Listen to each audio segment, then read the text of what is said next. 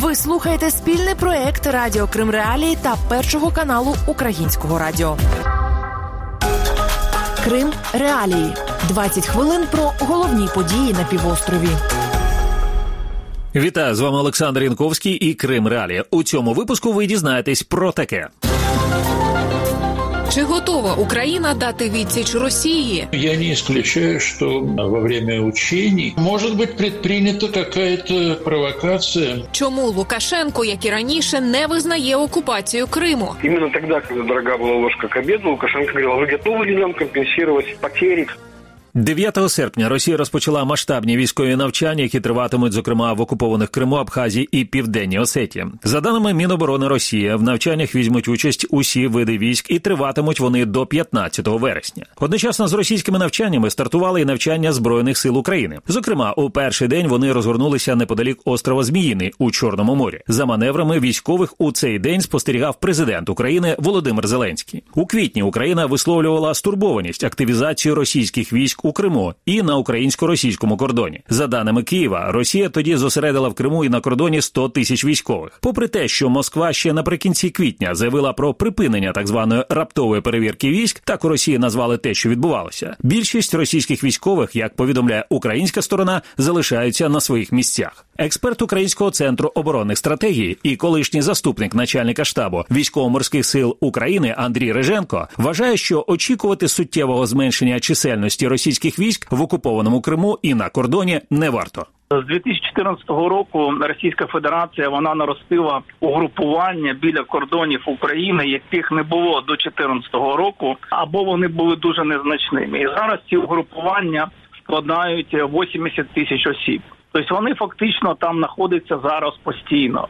Їх не треба відводити. По-друге, що за результатами оцих навчань, які були проведені в квітні, Російська Федерація прийняла рішення про те, що ці угрупування будуть ще більше нарощені. Ми пам'ятаємо, що багато оцих от е, тимчасових військових містечок, які були розгорнуті на цих навчань, вони практично мали перспективу для того, щоб перетворитися в постійне містечка. Зараз подивимось, як це буде.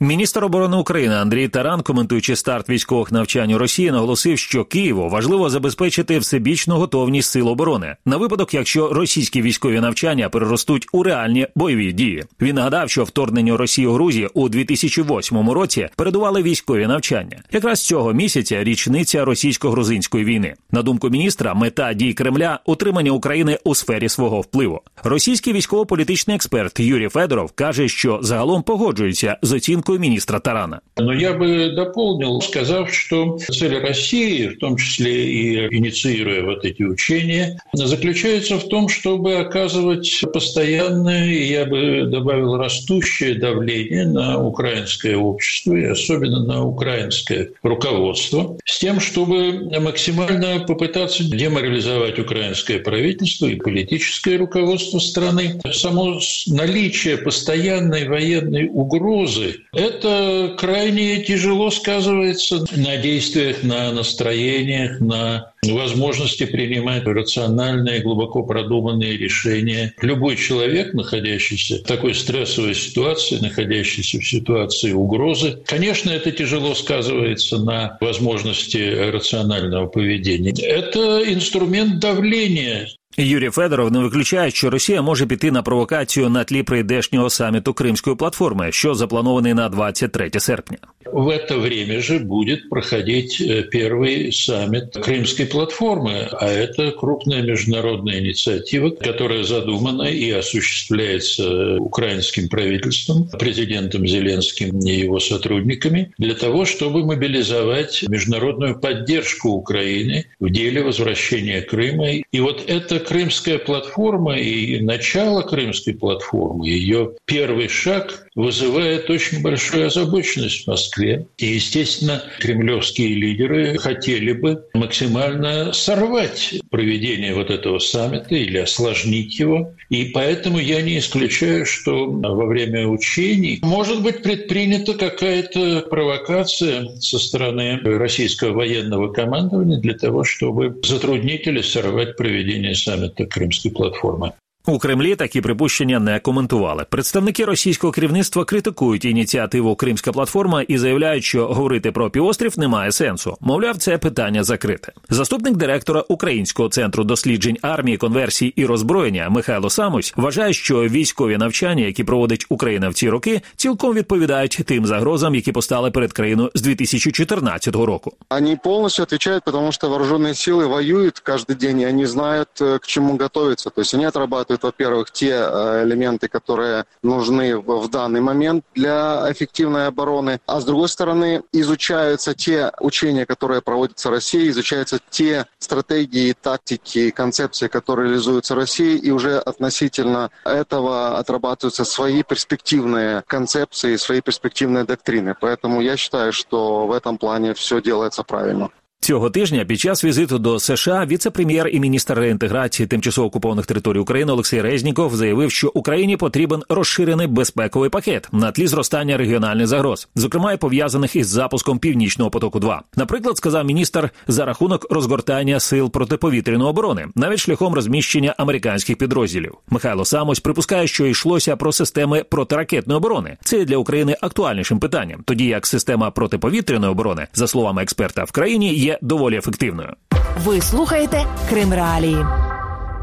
Олександр Лукашенко, який називає себе президентом Білорусі, заявив цього тижня, що визнає окупований Крим російським, коли останній російський олігарх почне постачати на півострів свою продукцію. Він обурився, що це питання, коли він визнає анексію Криму, періодично звучить на центральних російських телеканалах. Коли Лукашенко Крим признає, я йому відповідаю публічно, коли останній олігарх в Росії признает Крым и начнет поставлять туда продукцию, за мной дело не заржавеет.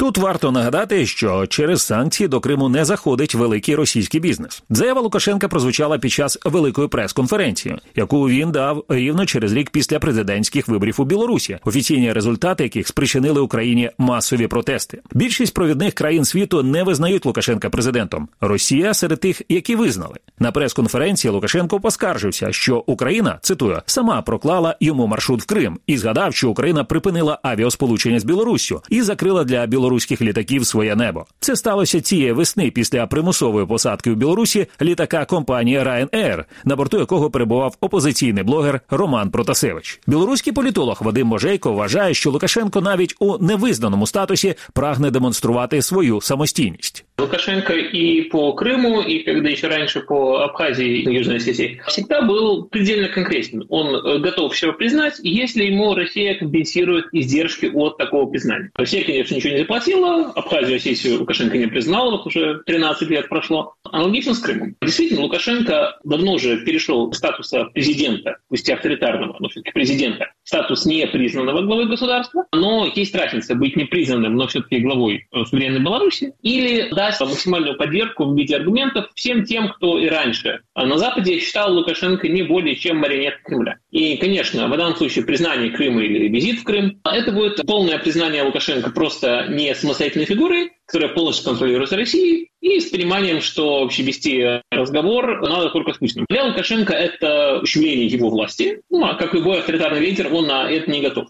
Раніше у липні речник президента Росії Дмитро Пісков заявив, що Володимир Путін буде радий прийняти в окупованому Криму Олександра Лукашенка. Економіст і блогер Сергій Чалий, який був змушений виїхати з Білорусі в Україну, вважає, що ціна визнання анексії Криму упала за ці роки, і Лукашенко це розуміє. По-прежнему Лукашенко, как и ранее, опасается санкций мирового сообщества, в том числе еще и за признание Крыма, потому что он видел те же самые санкции по отношению к России. Больше того, мы знаем, что он в истории, когда России гораздо важнее было, вот именно в тот момент, там первые месяцы, около полугода после аннексии Крыма, хоть кого-то найти, кто бы такое рода мероприятие поддержал. Именно тогда, когда дорога была ложка к обеду, Лукашенко говорил, вы готовы ли нам компенсировать потери? То есть для него это все еще шаг очень дорогой, Лідер демократичної опозиції Білорусі в екзилі Світлана Тихановська 9 серпня у вільності висловила надію на посилення санкцій заходу проти режиму Лукашенка. За один год режим пройшов шлях від нелегітимного до терористичного. У найближчий час ми чекаємо від США, Великобританії і Канади обіщення скоординованих санкцій супроть режиму.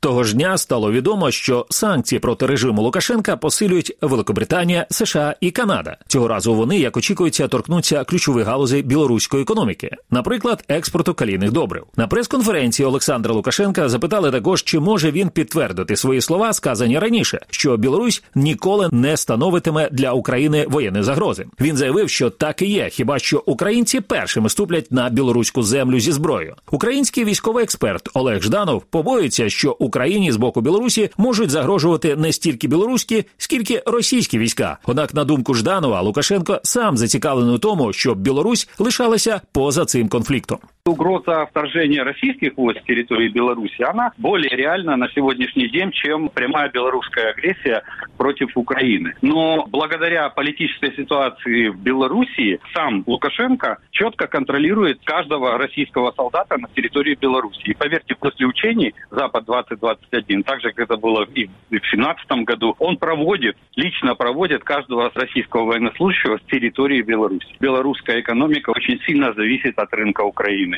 Міністерство закордонних справ України з нагоди річниці з дня виборів президента Білорусі закликало фактичну владу цієї країни повернути державу в демократичне русло. У МЗС також наголосили, що будь-які форми підтримки мінськом протиправної політики Кремля, спрямованої на підрив суверенітету і територіальної цілісності України, будуть розцінюватися як недружній акт і фактичну підтримку російської агресії, що має відповідні міжнародно-правові наслідки.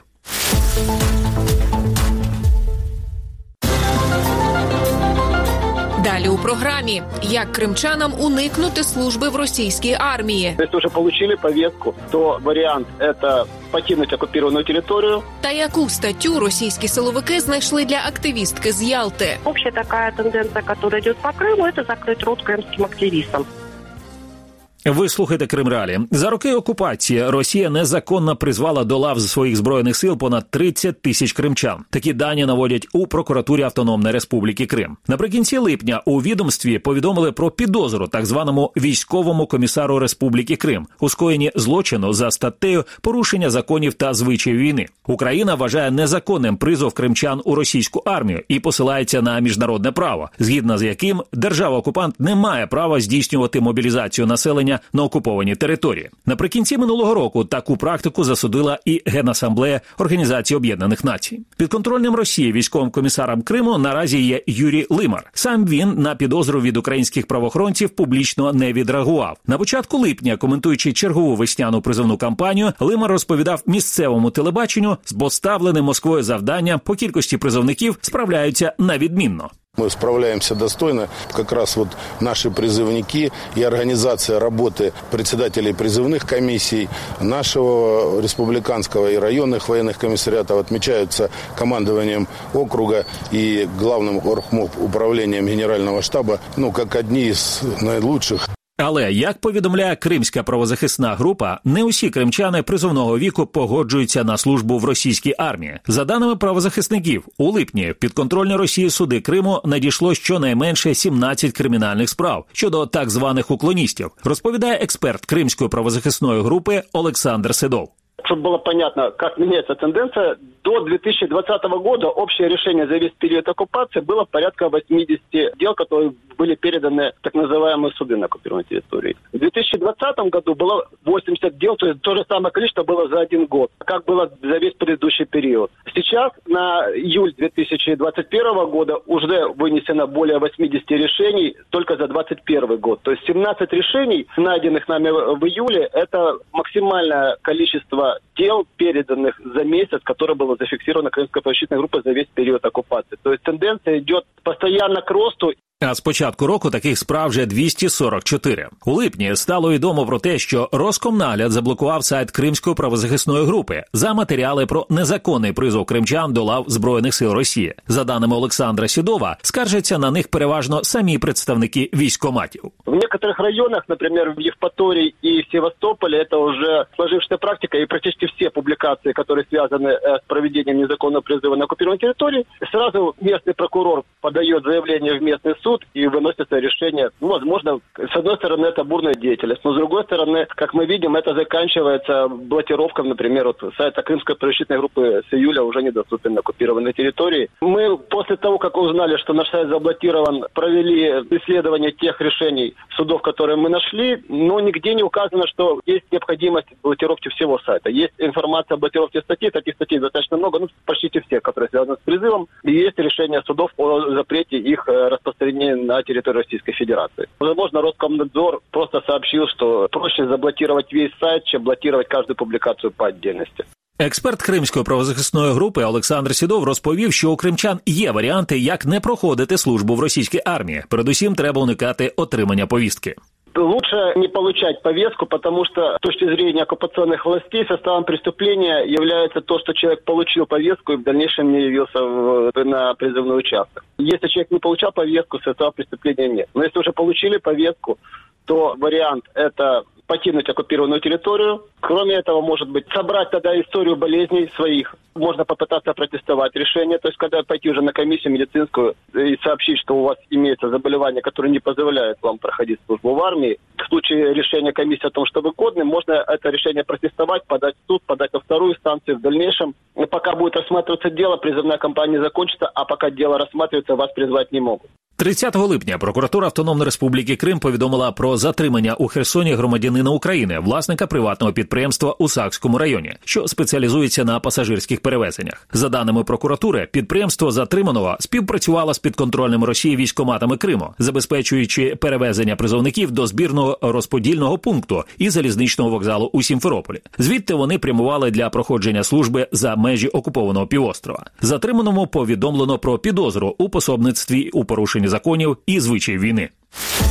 Докладніше про ці та інші події ви можете прочитати на сайті Крим Реалії. Російські силовики у серпні затримали на адміністративному кордоні між Кримом і Херсонською областю ялтинську активістку Людвіку Пападопулу. Її інкримінують так звану статтю про наклеп в інтернеті. Нібито ще 2019 року Пападопулу опублікувала у Фейсбук-групі Дошка ганьби чиновників Криму пост, який зачепив честь і гідність голови підконтрольної Росії судового департаменту Криму Керіма Акуєва. Сам він цю справу не коментував, а згаданого у матеріалах справи допису у відкритому доступі вже немає. На початку цього року російські силовики приходили з обшуком до активістки. На той момент вона була у справі свідком. Після затримання суд у Криму ухвалив рішення про обмеження її пересування. Також активістка не може спілкуватися телефоном чи в інтернеті, тому уточнити її позицію по справі не вдалося. Розповідає адвокат Олексій Ладін. Защита полагает, что и эта мера пресечения является избыточной и излишней. В настоящий момент решение Киевского районного суда стоящую инстанцию в э, Верховный суд Крыма. Саму ситуацию по существу уголовного дела в настоящий момент комментировать у меня возможности нет, так как существует подписка о неразглашении данных предварительного следствия, которая, конечно же, была отобрана незаконно и необоснованно, но очевидно, для чего она была отобрана, чтобы общественный резонанс вокруг этого дела был как можно меньше. Статтю про наклеп у 2011 році вилучили з кримінального кодексу Росії, але через якийсь час повернули. Голова російського аналітичного центру Сова Олександр Верховський розповів Крим Реалії, що ця стаття фігурує переважно у комерційних суперечках, але не виключає, що її можуть використовувати і для політичного переслідування. Такої думки захист ялтинської активістки. Дел пока не очень много, но она в нынешнем виде еще не так давно существует. При этом правозащитное сообщество вообще считает, что такой статьи не должно быть в Уголовном кодексе, но окей, она тем не менее есть, и мы вынуждены с этим считаться. Может ли она использоваться как инструмент политического давления? Ну да, конечно, как, собственно, любая. Група Дошка ганьби чиновників Криму налічує у Фейсбуці 21 тисячу учасників. У дописах вони повідомляють про випадки корупції чи інші зловживання з боку місцевих чиновників, подекуди просто скаржаться на бездіяльність влади. Пост, який став підставою для затримання Людвіки Поподопулу, стосувався нібито причетності згаданого кримського чиновника до рейдерського захоплення одного з ялтинських санаторіїв. Коментуючи справу затриманої активістки, політолог Євгенія Горінова припустила, що можливо йдеться про спробу тиску на критиків влади на півострові. Безусловно, безусловно, общая такая тенденция, которая идет по Крыму, это закрыть рот крымским активистам. Тем общественникам и активистам, которые являются реальными, да, а не те, которые прикормлены местной властью, и вот они говорят только то, что можно говорить. Самая проблемная тема сегодня в Крыму, ну, кроме цен, зарплат и так далее, да, это, конечно, вопросы, связанные с землей, что в Крыму захватываются земельные участки, застраиваются, там колоссальная застройка идет на побережье и так далее, строятся заборы и прочее, прочее. Поэтому вот людям, которые каким-то образом пытаются высветлить все эти проблемы, стараются по возможности застроить. У слідчому комітеті Росії справу активістки з Ялти не коментували. Максимальне покарання передбачене статтею про наклеп Кримінального кодексу Росії ув'язнення на термін до двох років.